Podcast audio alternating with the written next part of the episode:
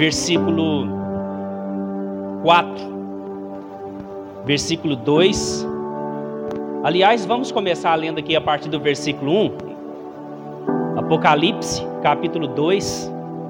Eu vou tentar, nunca consegui, mas eu vou tentar ser o mais rápido, mais breve possível. Nunca consegui, mas eu prometo para os irmãos que ao menos tentar, a gente tenta.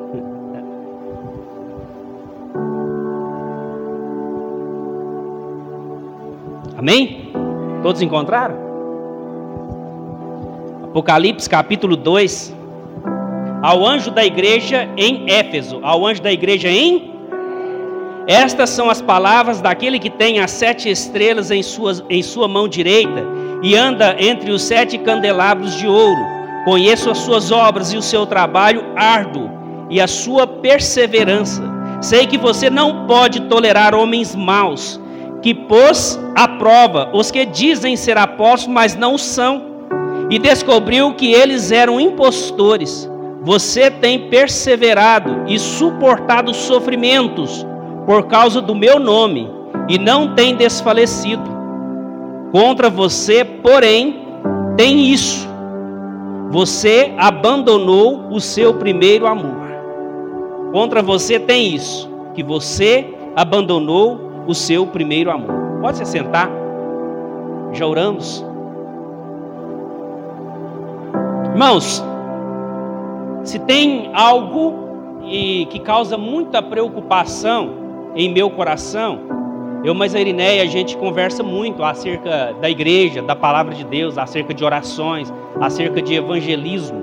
Se tem algo que me preocupa e causa assim uma preocupação muito grande no meu coração, é com pessoas, preste atenção para você não me entender mal, que são pessoas que são desanimadas, são pessoas assim que vai passando o tempo e ela vai esmorecendo e perdendo a sua fé em qualquer segmento da vida.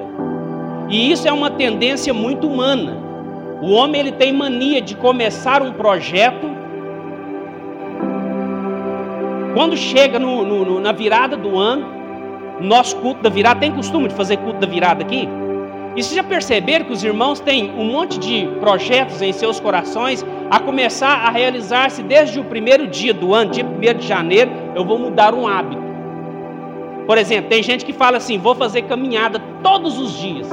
Ele faz dia 1, dia 2, dia 3, dia 4, ele dá meia volta. Dia 5 ele calça o tênis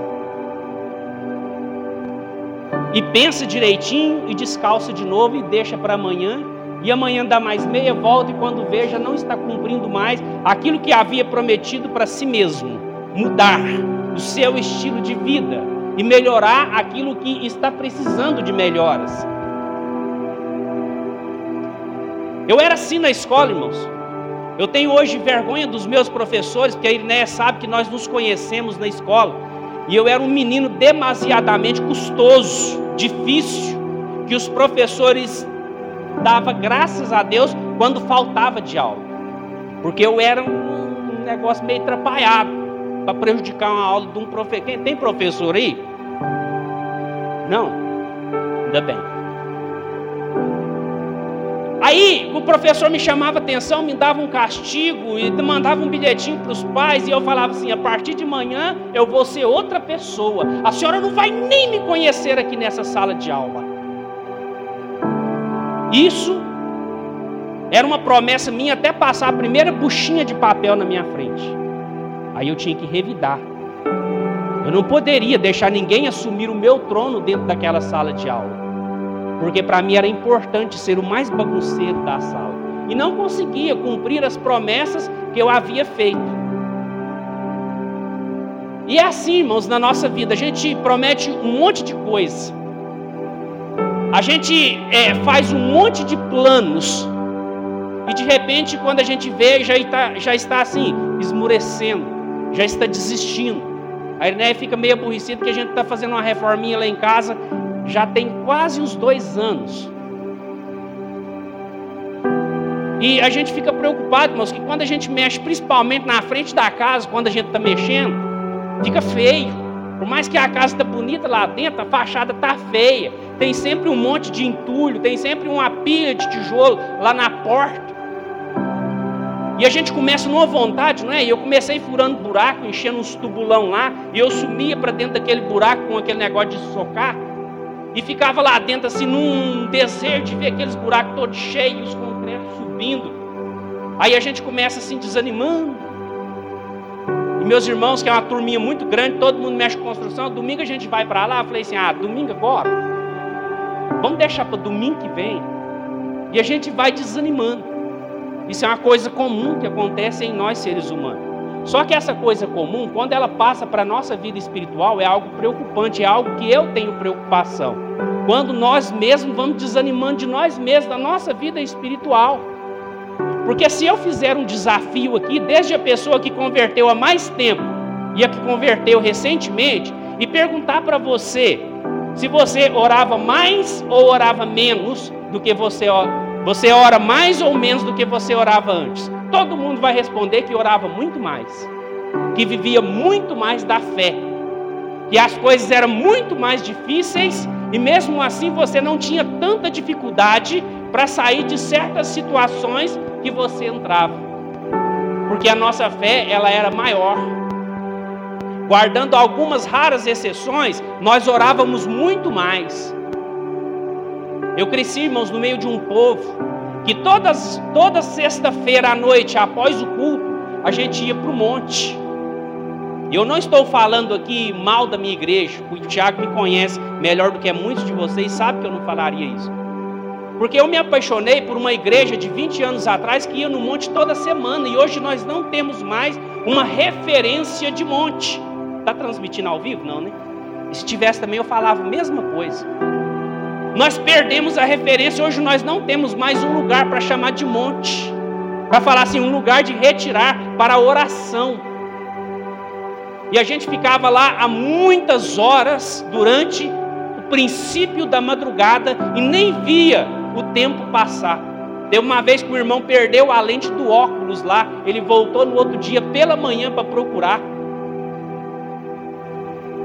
E toda a noite de sexta-feira a gente passava ela no monte, com ou sem motivos para orar. Se é que nós não temos motivo para orar.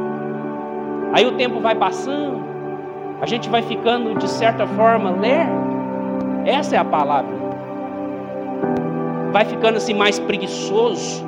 Parece que a gente vai alcançando as experiências com Deus que a gente tanto buscava e acha que agora é simplesmente esperar Jesus voltar para buscar e resgatar nós como igreja dele. Interessante é que eu tenho que dizer para vocês que a obra ela não acabou. O apóstolo João ele escreve para aquela igreja de Éfeso e começa a tecer uma série de elogios para ela, que era uma igreja que era dada para a palavra de Deus, eles buscavam conhecer, eles provavam as pessoas que se diziam homens de Deus, até descobrir que de fato eles não eram. Porque ninguém enganava aquele povo, porque era um povo assim, muito, que estudava a palavra com muito afinco, era um povo de oração, era um povo assim que esmerava pelo culto, pelo templo, pela, pela, pela comunhão dos irmãos. Mas a palavra de Deus diz no versículo 4 assim: Porém, esse porém, irmãos, ele é terrível. Sabe quando a pessoa vai elogiar? Eu gosto do Tiago. O Tiago é assim, assim, mas. Aí vem. E a palavra de Deus diz algo terrível para aquele povo. Diz assim: Porém, eu tenho contra ti que vocês têm esquecido do que? Do primeiro amor. A igreja sabe o que, que vem a ser o primeiro amor, o que, que quer dizer essa expressão, o primeiro amor. Primeiro amor nada mais é, irmão, daquele aquele amor quando você se converte. O pastor vem, sobe no altar e te dá uma, uma, uma, uma cajadada daquelas bem caprichadas, e você sai rindo, que foi exortado, que foi corrigido. Mas vai passando o tempo, em que se hoje nós vivemos em um tempo em que o pastor não pode ao menos falar sobre vestimentas dentro da igreja, que é motivo do irmão afastar-se Uai, irmão, você sumiu, o que aconteceu? Uai, você não viu, não? O pastor ainda olhou para mim quando foi falar aquelas palavras? Você não percebeu aquilo, não? Se a palavra for dura, no outro dia ele só faz somente para visitar, para ir correr atrás. Porque nós não aceitamos mais qualquer palavra. Porque nós não saímos do mundo para sermos ofendidos dentro da própria igreja. E qualquer coisa é motivo para afastarmos da presença de Deus. Porque aquele primeiro amor ficou pelo caminho. Aquela ânsia, aquela vontade de ver o evangelho crescer, as pessoas se converterem, as pessoas praticando oração, as pessoas indo ao, ao culto da, da, de ensino da palavra de Deus, ficou, ficou pelo caminho. Isso é uma coisa que me preocupa muito, irmãos, porque eu descobri que não é só na Igreja Batista Betel Sede que as pessoas após a pandemia ficaram alguns pelo caminho. E se eu perguntar a vocês aqui agora, desde quando vocês mudaram para cá, pela primeira vez, vocês devem saber de alguém na sua mente que não estão aqui mais depois que o culto voltou a ser de forma presencial. Eles acostumaram com aquela ideia de ficar assistindo culto online na igreja.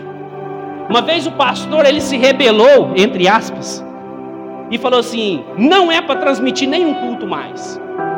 Aí a gente fica naquela assim, mas e as pessoas que, que, que, que, não conhecem, que não são da igreja, que estão lá testemunhando? Eu ouvi a palavra de Deus, mas existem pessoas que ficam em casa, esperando chegar pelas linhas da internet o culto dentro da sua própria casa. Irmãos, e uma coisa que eu aprendi naqueles dias é que a igreja ela não foi feita para reunir de forma distanciada, online. A igreja ela foi feita para reunir de forma presencial. O templo ele foi feito para poder ajuntar as pessoas. O congregar, o estar juntos é algo a parte mais principal de fazer parte da igreja do Senhor. É você, sabe, perceber pelo semblante do outro que ele está passando uma certa, um certo tipo de luta, de dificuldade, e você dizer para ele assim, irmão, eu te conheço, você não está bem, tem alguma coisa acontecendo com você? Tem alguma coisa que eu posso fazer para te ajudar? Mas a distância você não faz isso. A distância, quando a palavra é dura, é só você mudar de canal. É só você desligar. A distância você está assistindo um culto e olhando se o arroz não está queimando. A distância você está assistindo um culto, mas passando roupa. A distância você está assistindo um culto, mas lendo uma apostila de uma prova que vai cair, uma, uma, uma, que vai cair amanhã, uma questão qualquer. Aí o nosso culto fica meio que morto, meio que, sabe, sem sal meio que destemperado, como se faltando alguma coisa. E essas pessoas passaram dois, três meses lá em Luz, juntando tudo, foram três paradas no total. Uma delas, uma delas durou quatro meses. Reverendo, reverendo e pastor Dias Lopes, perguntado acerca dessas pessoas, diz, perguntaram assim: Mas, pastor, essas pessoas, elas se perderam porque pela falta do culto, falei: não, isso já estava à porta do seu coração.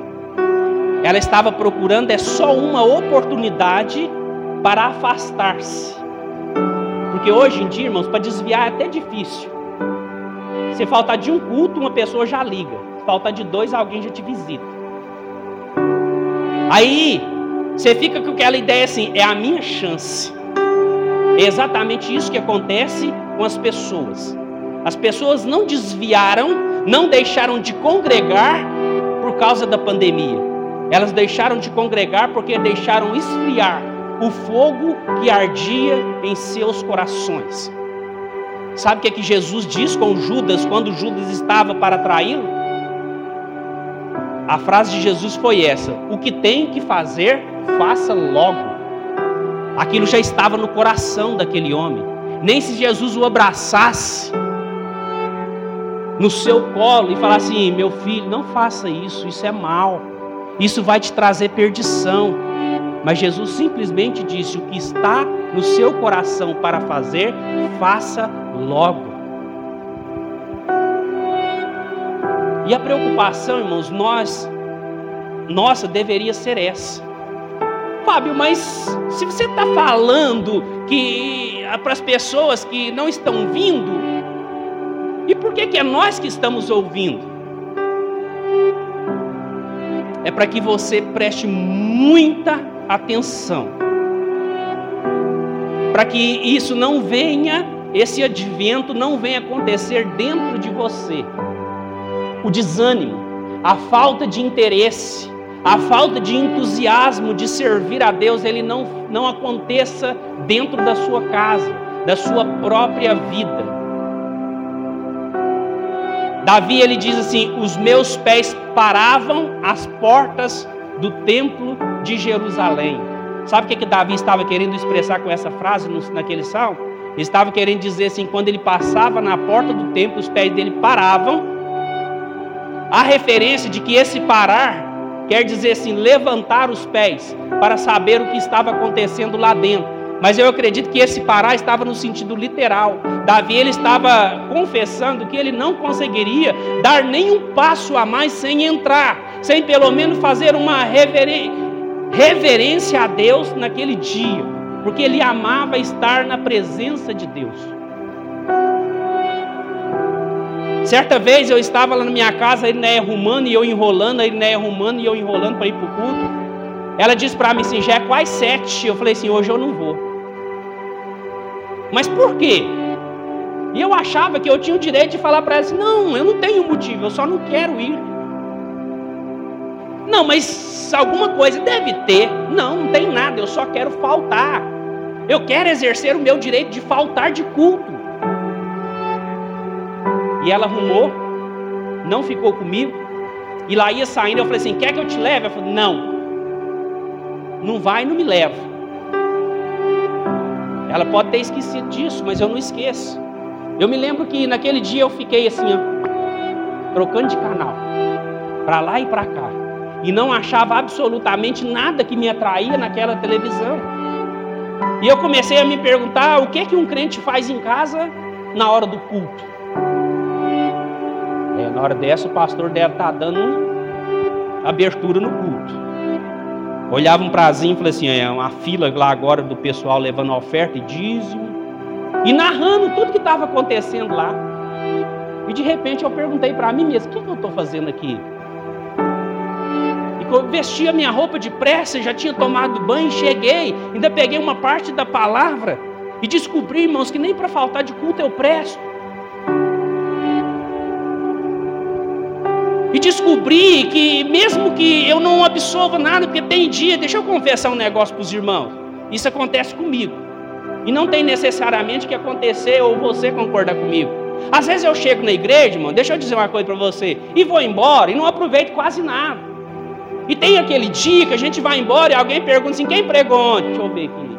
Ontem foi domingo? Ah, foi o irmão Fulano. Ele falou sobre o quê? Falou, oh, oh, já lembrei quem pregou. Você ainda quer que eu lembre o que, que ele pregou? A gente não sabe, mas eu estava ali. A mão de Deus estava sobre mim.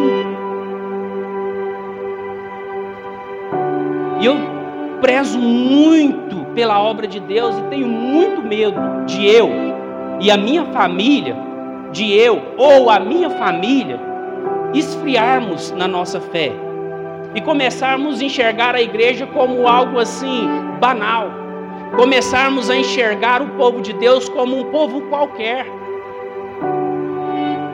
E eu descobri, irmãos, nesse inteirinho de tempo que eu sirvo a Deus, que eu sou extremamente necessitado do povo de Deus. Deixa eu dar aqui um breve pequeno testemunho para os irmãos. No dia 9 de julho do ano passado, eu estava bem fazendo um serviço assim, numa lanchonete, uma pintura, um desenho assim na parede, e estava assim esboçando lá com o giz para mim poder pintar depois. E aquela lanchonete parece que era muito perto da chapa e tinha um chão muito gorduroso. Muito ceboso assim de gordura impregnada assim no chão. Não sei se o rapaz não lavava aqui direito ou se lavava e não resolvia. E quando eu fui subir na escada, assim, eu era só três degraus, uns riscos assim, na altura dessa placa, ou até menos, por cima da porta, lá da cozinha. E eu percebi só quando a escada fez, escorregou para trás. E o reflexo de quem cai de uma escada não é que você cair de boa, não é? Você sai, você pula fora. No que eu pulei fora dela, eu acho que eu pisei em falso na própria escada assim e levei o pé e doeu, deu aquele estalo. E quando eu levantei a, a perna para cima, assim, meu pé estava todo torto, assim, de ponto que dava para eu ver quase que a sola do meu pé. E eu falei assim: misericórdia, eu quebrei meu pé.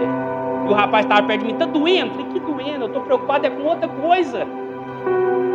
Porque, irmãos, eu sou pintor e é assim: trabalha hoje, come amanhã. Eu não tenho patrão. Eu não vou ficar encostado no INSS até pago, pago meu imposto e tal. Mas eu fiquei preocupado. Levantava o pé e olhava assim: o que vai ser de mim? Levei me levaram para o hospital, constatou lá a fratura, me liberou de novo. Falei assim: ó, Você vai vir terça-feira para a gente fazer uma cirurgia. E eu falava assim: Doutor, quantos meses que eu vou ficar sem trabalhar? E ele falou assim: Ô Fábio, não é hora de a gente pensar nisso, não. Vamos fazer a sua cirurgia primeiro. Mas eu preciso saber, eu preciso saber. E ele falou assim: ah, mais ou menos 90 dias, mais alguma sessão de fisioterapia, talvez uns quatro meses. Eu assustei. E quando eu cheguei em casa naquela noite, eu confesso que eu fiquei sem dormir, preocupado. E aí né, falava assim comigo, e agora? Eu falei assim, não sei. Não sei. Tem uma família grande, meus irmãos não iam me deixar passar dificuldade. Tem um povo de Deus, que eu sirvo a Deus junto com eles. Eu acredito que eles não iam deixar eu passar dificuldade, mas mesmo assim, a gente que é homem, provedor, a gente ficava preocupado. E eu ficava só assim, já pensou o dia que a Aninha chegar e falar assim, eu quero comprar leite. E eu falar assim, eu não tenho dinheiro para comprar leite. Irmãos, pensa numa vergonha para o homem, deve ser terrível, terrível. E eu não soube responder para ele, né, o que é que a gente ia fazer a partir dali. Eu sabia que íamos viver na dependência de Deus. Porque eu não ia sair de porta em porta, na igreja, lá no pastor, no tesoureiro, nas casas dos meus irmãos, e falar com assim, eu estou precisando. Eu não dava conta disso. Mas deixa eu dizer uma coisa para vocês. Foi o tempo que eu mais prosperei na minha vida nesses quatro meses que eu fiquei praticamente deitado. Paguei a conta que eu nem pensava em pagar naquele dado tempo. Tinha um irmão que levava o café para mim toda tarde e me ligava e perguntava: O que, que você quer tomar de café hoje? Eu falei assim: Mas tá assim, eu posso escolher? Traz alguma coisa aí qualquer. Ele tomava um café junto comigo, a gente conversava e depois ele ia embora. Eu sou pintor de letras e faço uns cartazes de promoção para um supermercado lá, e de repente a caminhonete do supermercado foi chegando. Aí eu falei assim: opa, graças a Deus ele trouxe os cartazes para fazer. Eu acho que aqui com uma perna só, meio que mancando, sentado, com mais dificuldade, dá para fazer o menos esse cartaz. Dá para salvar aí pelo menos a carne da semana. Aí quando eu cheguei lá, e ele foi descarregando caixa de, de compra, e foi descarregando caixa de compra, eu falei: ô, ô, o que é isso? Ele falou assim: não, é para deixar aqui entregar as compras. Eu falei: não, não é aqui não. Não é os cartazes que você veio trazer, não? Não, é para trazer umas compras. Eu falei, você tem certeza que eu não comprei nada? Pera aí. Mandei uma mensagem para ele, né? ele nem não respondia para saber. Aí ele falou assim: vou ligar para o dono do supermercado. Ligou lá, ele falou assim: Rua São Paulo 475, é aqui? É. Fábio, é você? É, então é para cá. Aí a minha ficha caiu, pastor. Eu falei assim: deve ter alguém querendo cuidar de mim. Deve ser o povo da igreja querendo me abençoar. Não, pode descer. E foi descendo caixa, e foi descendo caixa, e foi descendo caixa. Eu falei assim, mas minhas compras eu não gasto tudo aqui no mês, não. Hein? Aí, irmãos, eu fui perceber a, a, a, sabe, a necessidade, ou a, a nossa necessidade de fazer parte da igreja. Eu falei, Fábio, então você, desculpa, você está sendo muito, mas muito aproveitador. Não, eu não pedi nada eu podia estar na necessidade de oração e um grupo de oração orar para mim.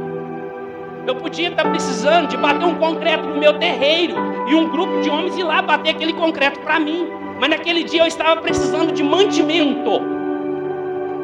E alguém da igreja, falei assim, meu, meu filho, quem pelo menos mandou? Eu falei, não, disse que é só para entregar. Deus abençoe essa pessoa, não sei quem é até hoje, mas, mas eu descobri que vale a pena fazer parte do povo de Deus.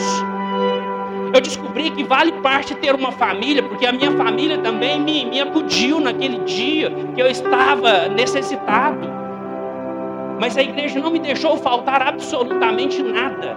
Tinha uma irmã lá que falava assim: Fábio, os cultos na igreja é terça, quinta e domingo. Vou passar na sua casa todos os dias, nesses três dias da semana, quinta, sexta e domingo, faltando dez minutos para começar o culto. E todos os dias, no dia do culto, essa irmã buzinava na porta de casa, falava assim: Você já está pronto? E eu entrava dentro do carro e fazia. Um dia um irmão viu eu com a muleta, o pé engessado, e falou assim: Fábio, eu vou te levar. A irmã entrou no meio e falou: Não, ele está comigo. Ele e a esposa dele estão comigo. Eu que trago ele, eu que levo. Eu falei assim: ah, vem com ela aí, se ela deixar. E eu descobri que eu estava sendo assistido, eu descobri que eu estava sendo é, é, é, é cuidado. E é exatamente isso, para isso que serve a igreja do Senhor. Mas não é só exatamente por isso que nós devemos nos afastar da igreja do Senhor.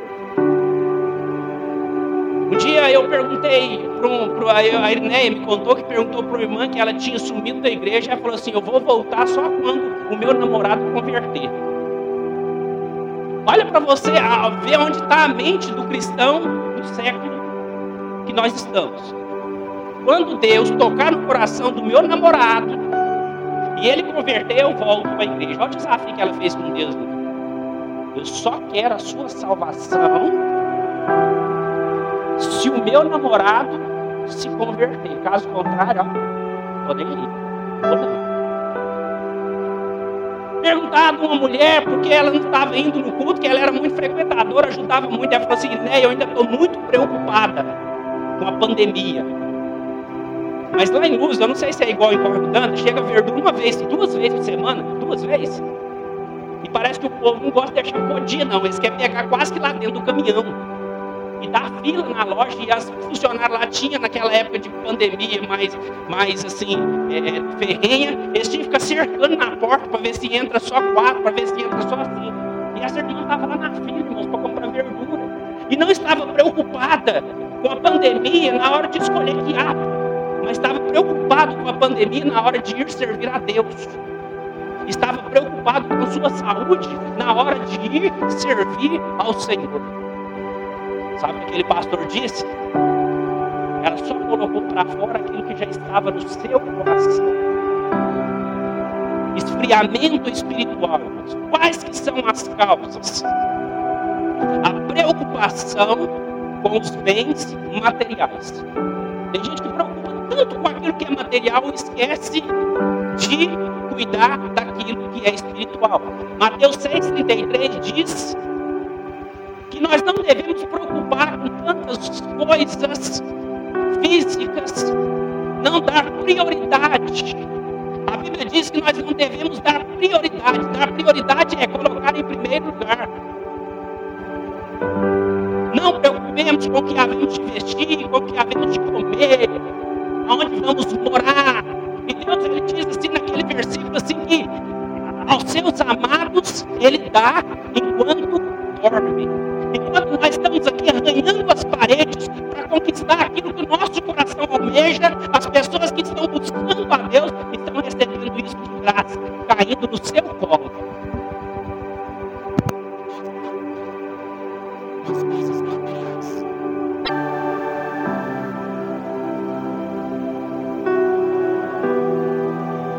E a cada dia que se passa,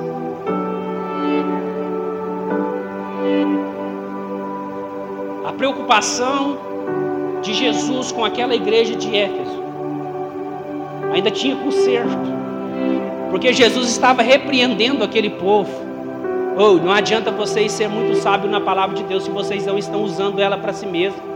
Não adianta vocês ter uma igreja luxuosa, linda por dentro, porque aquela igreja, aquele povo lá era uma região assim, muito mais, muito abastada.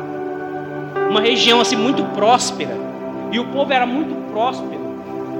E prosperidade nada mais é do que a ausência da necessidade. E a ausência da necessidade às vezes nos coloca em um lugar muito perigoso, chamado zona de conforto. Me lembro que quando eu era criança,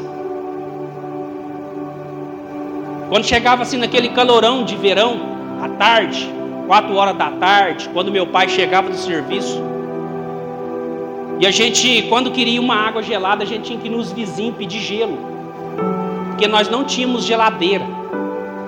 Imagine para você, só tá um irmão meu aqui, mas imagine para você ver uma casa de sete homens e quatro mulheres. É a minha família. Sete homens e quatro mulheres. Então, irmãos, meu pai trabalhava na roça. E não tinha muita condição de dar aquilo que é bom para nós, não. Não tomava banho com sabonete não cheiroso, não, hein? Era o sabão que a minha mãe fazia lá no fundo do quintal. Não tem vergonha de falar isso. Isso foi serviu para mim para mim dar valor nas coisas hoje. Hoje os nossos filhos cheiram aquele sabonete falam, hum, esse sabonete aqui tem um cheiro ruim. Minha mãe foi ter a primeira geladeira, irmãos, eu, o irmão Fábio, estava com 14 anos de idade, no ano de 1994. Quando os meus irmãos mais velhos foram trabalhar fora e comprou para ela uma geladeira nova. E a gente olhava para aquele negócio assim, igual eu estava olhando para a televisão, assistindo filme geladeira. Nós tem geladeira. Nós tem geladeira. E hoje quando se vai casar, irmãos, talvez é o primeiro presente que você ganha, porque os tempos mudaram. O que, que te impede sua geladeira queimar hoje, você comprar outra pela internet amanhã e ela chegar no seu endereço? Encachetadinha, cheia de papelão, de isopor protegendo a sua lataria. Nada. Mas parece, a ideia que se tem, eu não estou afirmando nada, porque não tem necessariamente que acontecer com você o mesmo que acontece com a minha vida, é que quando tem muita ausência de necessidade, parece que a gente acha que somos autossuficientes. E a gente acha que nós não dependemos de Deus para quase nada. Porque se a minha mãe teve que ter 11 filhos para depois possuir uma geladeira, mas quando eu fui casar no ano de 2002, a minha geladeira já estava compra e paga. E as coisas mudaram.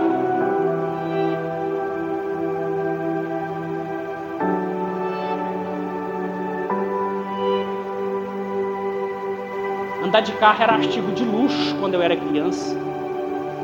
Porque ninguém tinha carro naquele tempo vivendo a vida que a gente vivia. Hoje é a coisa mais simples. Se você for numa garagem, você não precisa dar entrada. Você sai de carro novo. Zero. Tem lugar que não precisa você provar renda. Fui ali no pastor Elias, amigo nosso, num culto de homens que tinha lá. Ele falou assim: irmão Fábio, eu peguei essa caminhonete emprestada na época da construção da igreja. E ela está com três anos de documento atrasado. E o dono dela, obreiro aqui dessa igreja, falou que quem quiser ela para ele para pagar esses três anos de documento pode levar. Lógico, ela precisava de uns reparos, irmãos. Mas parece que as coisas hoje se tornaram mais fáceis. E quando a gente vai acessando essas coisas de formas mais, mais fáceis, eu me lembro que a minha mãe, para receber uma ligação desses irmãos meus que moravam fora, ela ia lá na casa da vizinha e falava assim: Dona Joana, vai lá em casa que o seu filho ligou, disse que daqui 10 minutos ele volta a ligar. E ele gastava uns dois, três cartões de telefone, que talvez é, isso representaria para ele um dia de serviço. Hoje, se numa família tem quatro pessoas, aquela família tem seis a oito celulares. Coisa simples. Telefone fixo, que era um artigo de luxo, hoje ninguém quer nem de graça. E a ausência da necessidade, ela vai nos colocando na nossa zona de conforto. E a nossa zona de conforto vai nos distanciando da presença de Deus. E toda vez que nós achamos que nós somos autossuficientes, nós vamos nos afastando de Deus. Toda vez que nós achamos que nós somos autossuficientes, a presença de Deus vai ficando cada dia mais distante de nós. E vem acarretando em nós algo, um advento chamado esfriamento espiritual. Mas a Bíblia diz que nós devemos também orar sempre. Falei das causas, não falei? Agora eu vou falar como se vence a frieza espiritual. Deixa eu dizer uma coisa: a partir do momento que você deixa de orar, você deixa de conversar com Deus. A partir do momento que você deixa de conversar com Deus, você deixa de expor para Ele os seus problemas. E a partir do momento que você deixa de expor para a Deus os seus problemas, você está abrindo mão do seu auxílio e do seu socorro. Eu tenho uma birra daquelas pessoas que ficam assim, irmão, quando você for orar, ora para mim por causa disso, disso, disso. Vocês podem falar assim, Fábio, mas peraí, não tem nada de errado, de pecado nisso não pedir oração, eu também peço, você também pede. Mas pessoa que só pede. Mas tem pessoas que são diferentes, irmão, me ajuda em oração nesse projeto. Esteja orando comigo, esteja orando junto de mim.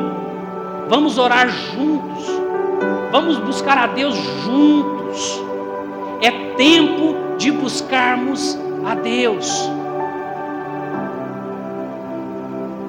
No momento que você está passando, talvez pela melhor fase da sua vida.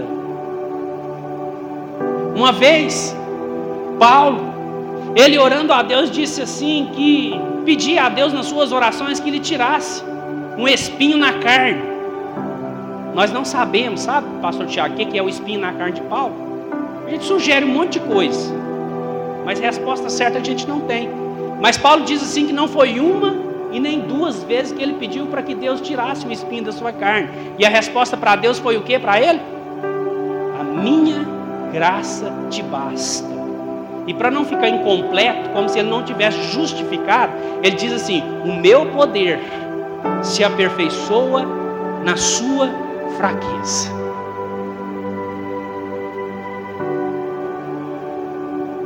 A partir do momento que você se tornar dependente de Deus, você vai ser alguém ajudado por Deus. Porque Deus ele não vai agir na sua vida se você não quiser.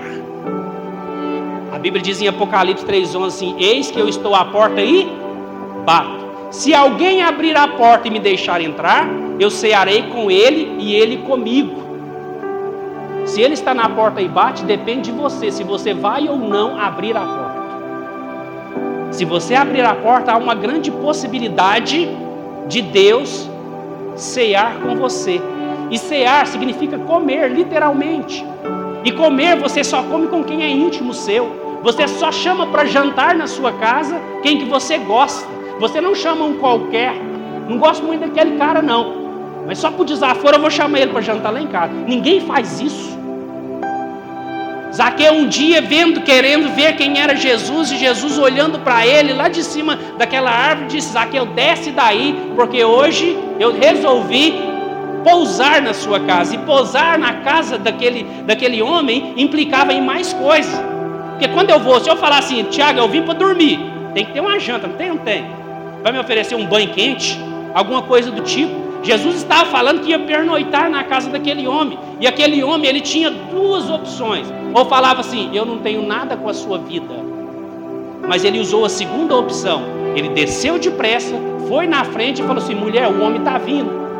Prepare a melhor janta prepare uma roupa, prepare um banho quente, prepare um quarto, porque ele está vindo. E sabe, quando Jesus, ele ouviu os clamores, a oração daquele homem, ele disse assim: "Hoje houve salvação nessa casa".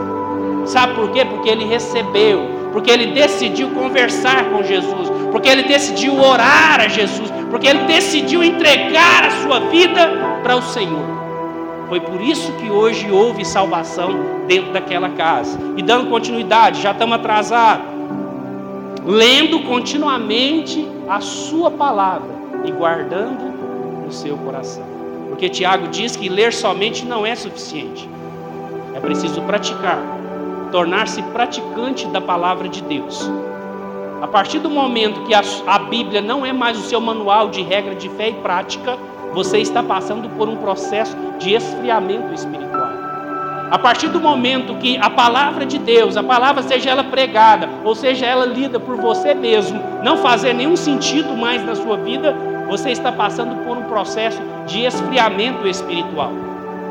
A Bíblia diz no Salmo 119 que a irmã leu, dando, dando abertura aqui no versículo 105, que lâmpada para os meus pés é a tua palavra e luz para os meus caminhos. A palavra de Deus está querendo dizer que quando nós estamos guardados na palavra de Deus, nosso caminho é iluminado. E quando nós andamos num caminho iluminado, a probabilidade de nós trombarmos e tropeçarmos é menor. Quem já teve a experiência ou quem não teve a experiência de andar no escuro? Os nossos passos são diferentes.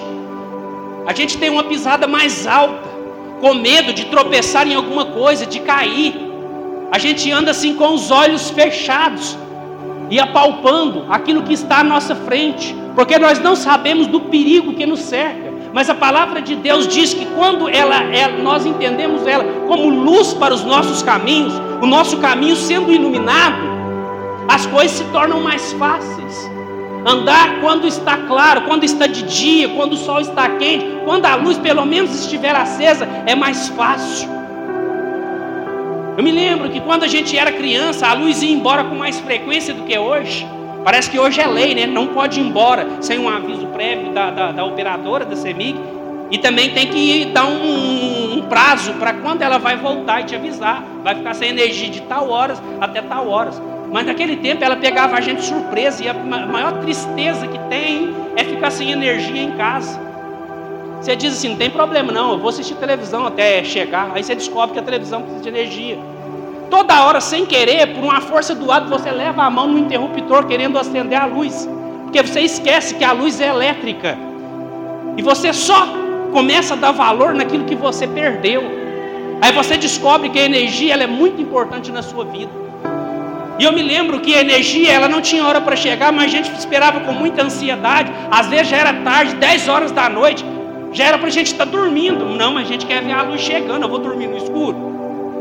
Você sempre dormiu no escuro, apagou a luz para ir deitar, mas agora você está preocupado. Aí de repente a luz chega.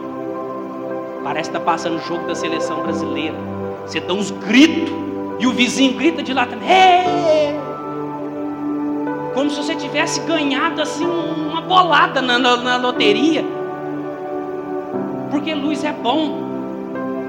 Você enxergar aquilo que está à sua frente é bom. Você ter noção dos perigos que está diante de você é bom. E a palavra de Deus diz que só nós vamos, nós só vamos ter noção desse perigo se a palavra de Deus iluminar o nosso caminho. Quando nós passamos por apuros, através da palavra de Deus, nós descobrimos assim: esquenta não, mulher, isso vai passar. A Bíblia diz que o choro pode durar uma noite, mas a alegria ela vem pela manhã. Preocupa não, mulher. Tudo isso é Deus nos provando, mostrando para nós que Ele está ali, para a gente nunca esquecer dele. Talvez esse seja o nosso espinho, o espinho da nossa carne, para a gente nunca desanimar da presença de Deus. E por último, congregar é muito importante.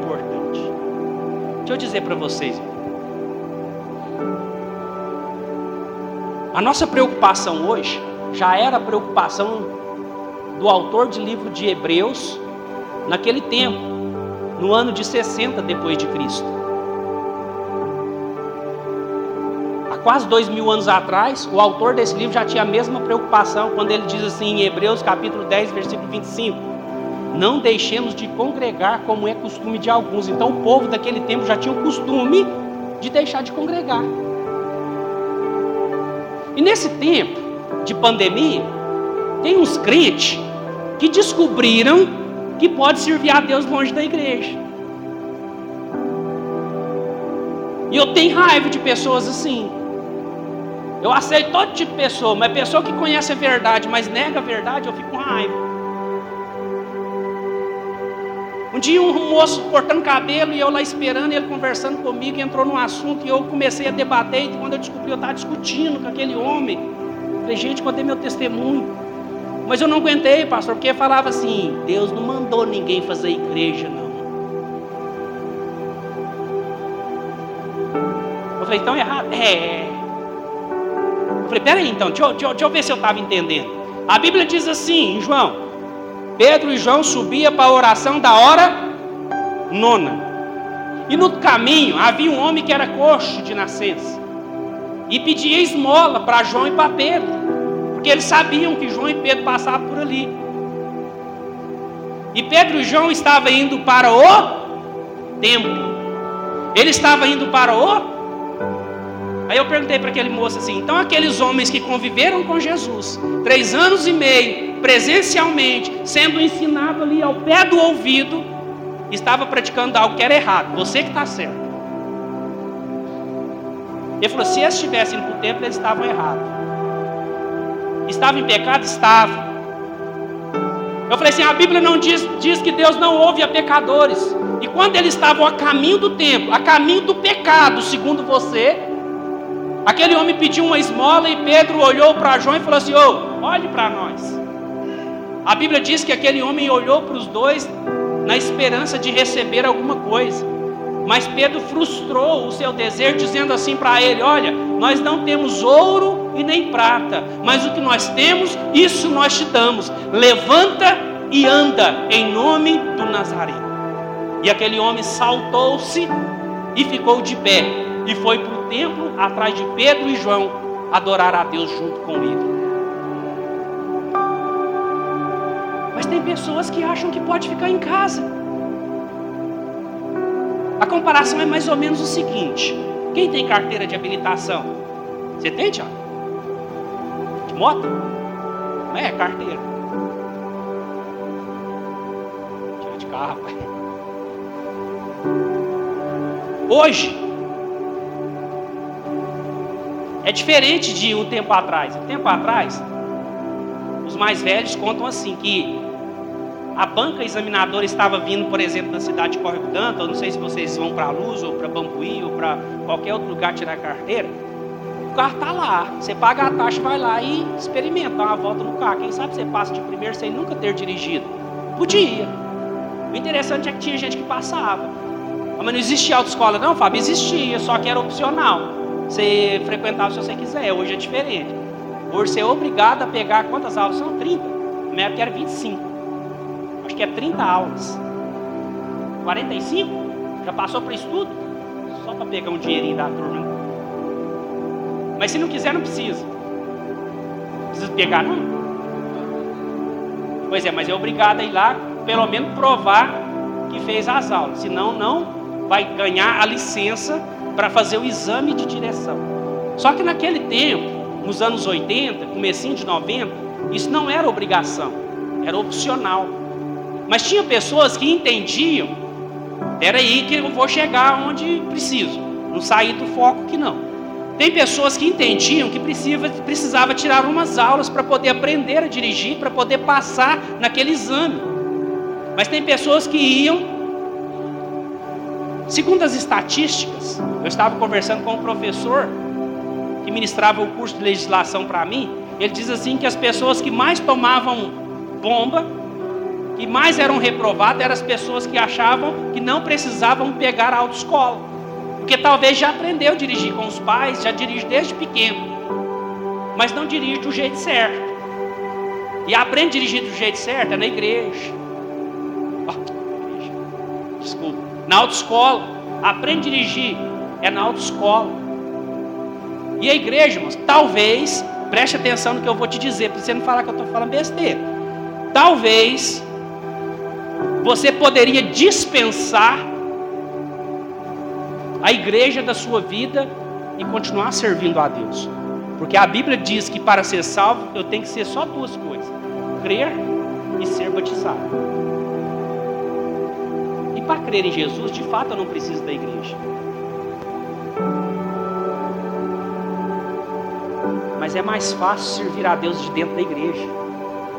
Para ser batizado eu já não sei. Porque você precisa ser batizado. Como é que você vai ser batizado sozinho?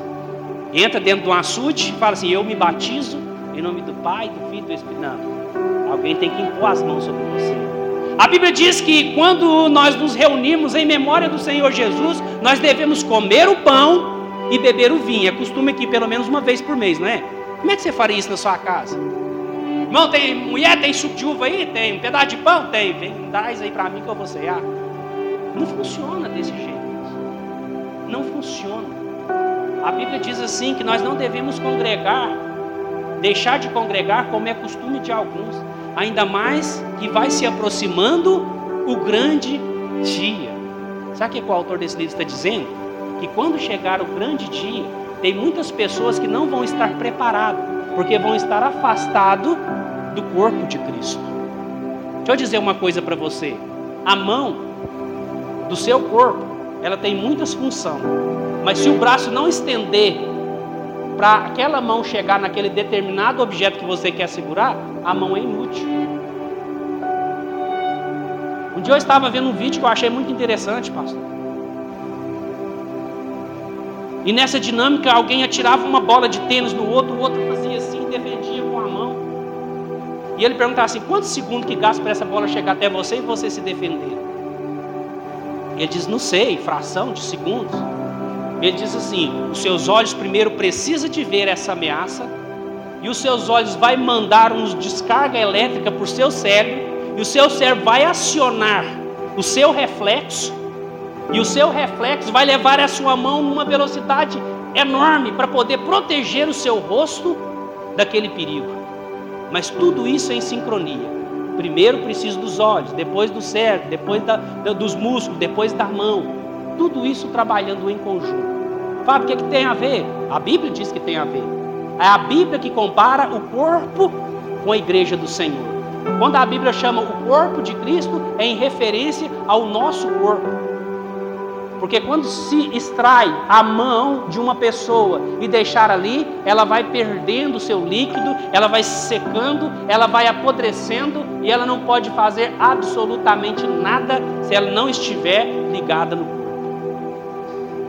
A partir do momento que você se afastar do corpo de Cristo, talvez você ainda respira por algum tempo, ainda consegue fazer algumas coisas, talvez até visitar alguém que está precisando. Mas quando você menos esperar, visitado vai ter que ser você, porque você é afastado do corpo, a frieza espiritual ela tem de chegar na sua vida. E o que é que eu quero com tudo isso para concluir? É para que você vigie, porque os dias são maus. Tudo faz a gente entender que nós somos autossuficientes para viver longe da presença de Deus. Me lembro que no ano de 2010, eu ainda estava me amadurecendo na fé, e tinha um moço lá na igreja. Um dia eu quero que os irmãos conheçam e ele me ajudou muito a me discipular. Ele já era um obreiro assim, já bem trabalhado. E eu estava junto com a Irineia empreendendo comprar uma casa, financiar uma casa para nós. E naquele tempo tudo estava errado. As coisas atrasavam, a obra atrasava, aquele negócio todo. E eu cheguei para o dono da obra que estava feito um, um acordo comigo de fa fabricar ou construir aquela casa para mim. Falei com ele assim: rapaz, eu fui lá na, no banco agora, disse que agora fechou a linha de crédito de financiamento, que agora é final de ano, o banco vai fazer um balanço e agora é só o ano que vem. Aí ele falou assim: Ô Fábio, infelizmente eu não posso segurar a casa para você até o ano que vem, porque eu preciso pagar ela. Eu só posso pagar ela quando você comprar. O dinheiro chega na minha conta e eu pago os meus credores. E eu entendi ele, mas eu não queria aceitar aquela situação. E eu orava, eu buscava. E eu fui muito frustrado, porque certa vez eu procurei um outro obreiro da igreja, que era muito próximo de mim, e pedi para ele oração. Porque a gente, ele tinha o mesmo projeto, o mesmo sonho meu, estava empenhado em fazer um financiamento, adquirir uma casa também. Aí ele falou assim: não, se fosse eu, Deus vai tocar no coração dele, vai segurar, ele vai arrumar um dinheiro, ele vai fazer qualquer coisa. Eu vou te ajudar em oração. No outro dia, o moço, construtor da casa, me liga e falou assim: Por que, que você desanimou da casa? Eu falei assim: Mas eu não desanimei da casa. Ele falou assim: O irmão lá da sua igreja veio aqui e falou que você desistiu, que se não pode passar para ele. Eu falei assim: Misericórdia, o irmão que falou que ia orar para mim. Eu contei minha vida para ele e foi lá aproveitar dela. Eu falei assim: Não, eu não desanimei, não. Mas de certa forma eu estava meio quebrado. Aí eu cheguei lá, aquele moço que eu falei com vocês que me ajudava a me discipular, ele falou comigo: O que está acontecendo? Você está meio assim calado? E eu fui contei para ele. Ele falou assim: Mas você desistiu mesmo? Ele falou assim: Não, eu coloquei nas mãos de Deus. Se eu for para dentro daquela casa, é porque Deus quer. Mas se aquela casa for para outra pessoa e Deus quiser que eu moro de aluguel para o resto da vida, que pelo menos não falta o dinheiro do aluguel para me pagar. Eu estou tranquilo e descansando no Senhor. Naquele dia ele falou assim: então agora você está preparado para receber. Porque enquanto você estava lá com seus documentos, com seus papéis, com os seus é, é, é, é, é testemunhas, com, com os seus é, dinheiro para dar entrada, Deus estava de fora. Agora você diz: se Deus quiser que eu entre, eu entro. Se não quiser, eu não entro. Naquele mesmo dia, eu recebi uma ligação. Lá do banco, a Irineia recebeu uma ligação. Ele falou assim: vem assinar os seus papéis, que ainda vai dar tempo. Aí eu corri lá e assinei aquele papel e fui lá dar um testemunho para aquele rapaz. Falei: deu certo. Ele falou assim: então, o que que deu? Eu falei assim: já, já começamos a assinar os papéis. Agora eu só preciso arrumar 3 mil reais para pagar o. É tanto trem que paga que eu nem sei o que, que é mais. Aí ele falou comigo assim: Eu vou te arrumar esses 3 mil reais, você vai me pagar do jeito que der certo para você. Aí eu comecei, irmãos, a entender que vale a pena descansar no Senhor. Porque enquanto eu estava lutando com minhas próprias forças, enquanto você está pelejando com suas próprias faculdades mentais, enquanto você está querendo colocar na frente de Deus o seu dinheiro, a sua influência, a sua família, os seus bens, Deus fica praticamente impedido de agir na sua vida. Não que Deus não pode, não tem poder para agir, mas a palavra deixa claro que Deus age na vida de quem crê. Uma vez Deus chegou para uma certa menina que tinha morrido, a filha de um homem chamado hã? Jairo. E a Bíblia diz que quando Jesus entrou na casa daquele homem, ele deparou com pessoas chorando, clima de morte. Pessoas dizendo, olhando para ele assim: o senhor demorou. Jesus não demora. Deus ele, ele não tem esse negócio de Deus tarda, mas não falha. Mentira. Deus não tarda e nem falha. Aí Jesus, sabe o que, Jesus fez primeiro? Ele falou assim: coloca todo mundo para fora. Só vai ficar aqui eu, os pais das meninas, da menina e os meus discípulos. Por quê? Porque Deus não gosta de agir no meio da incredulidade. Deus não gosta de agir aonde você acha que a ação dele é inútil. Deus não gosta de, de, de usar o seu poder aonde você acha que o poder dele está demorando. Tem muitas pessoas que querem que Deus age no seu tempo. Tem muitas pessoas que querem que Deus faz as coisas do jeito que eles querem. Jeremias capítulo 29, versículo 11. A palavra de Deus diz o que? Hã? Jeremias 29, 11. O que que diz? Eu é que sei que pensamento tem a vosso respeito, pensamento de paz e não de mal, para lhe dar o fim que desejarem. Às vezes nós queremos tudo, irmão. Às vezes nós queremos o nosso tempo. Mas Deus, através dessa passagem, diz assim: quem sabe é eu o que você está precisando.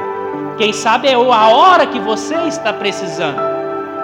Porque se eu te der agora, você tropeça. Porque se eu te der agora, você desvia. Porque se eu te der agora, você se perde. Na hora certa, você vai receber aquilo que eu tenho preparado para você. Fica a dica para a sua vida, irmãos. Medite nesses textos, principalmente você que anotou. é tempo de você buscar a Deus com muita, mas muita intensidade. Eu costumo dizer assim que eu e Iriné, nós estamos vivendo a melhor fase da nossa vida. No mesmo tempo que eu fico feliz com isso, eu fico também muito, mas muito preocupado. E ninguém na história da Bíblia que viveu a melhor fase da sua vida prosperou espiritualmente. Porque a Bíblia diz que o poder de Deus, ele se aperfeiçoa na nossa fraqueza. É exatamente por isso que a Bíblia diz assim que quando nós estamos fracos, aí sim é que nós somos fortes. Por quê? Porque quando nós estamos fracos, nós nos aproximamos mais de Deus. Quando nós estamos fracos, nós buscamos mais a presença de Deus.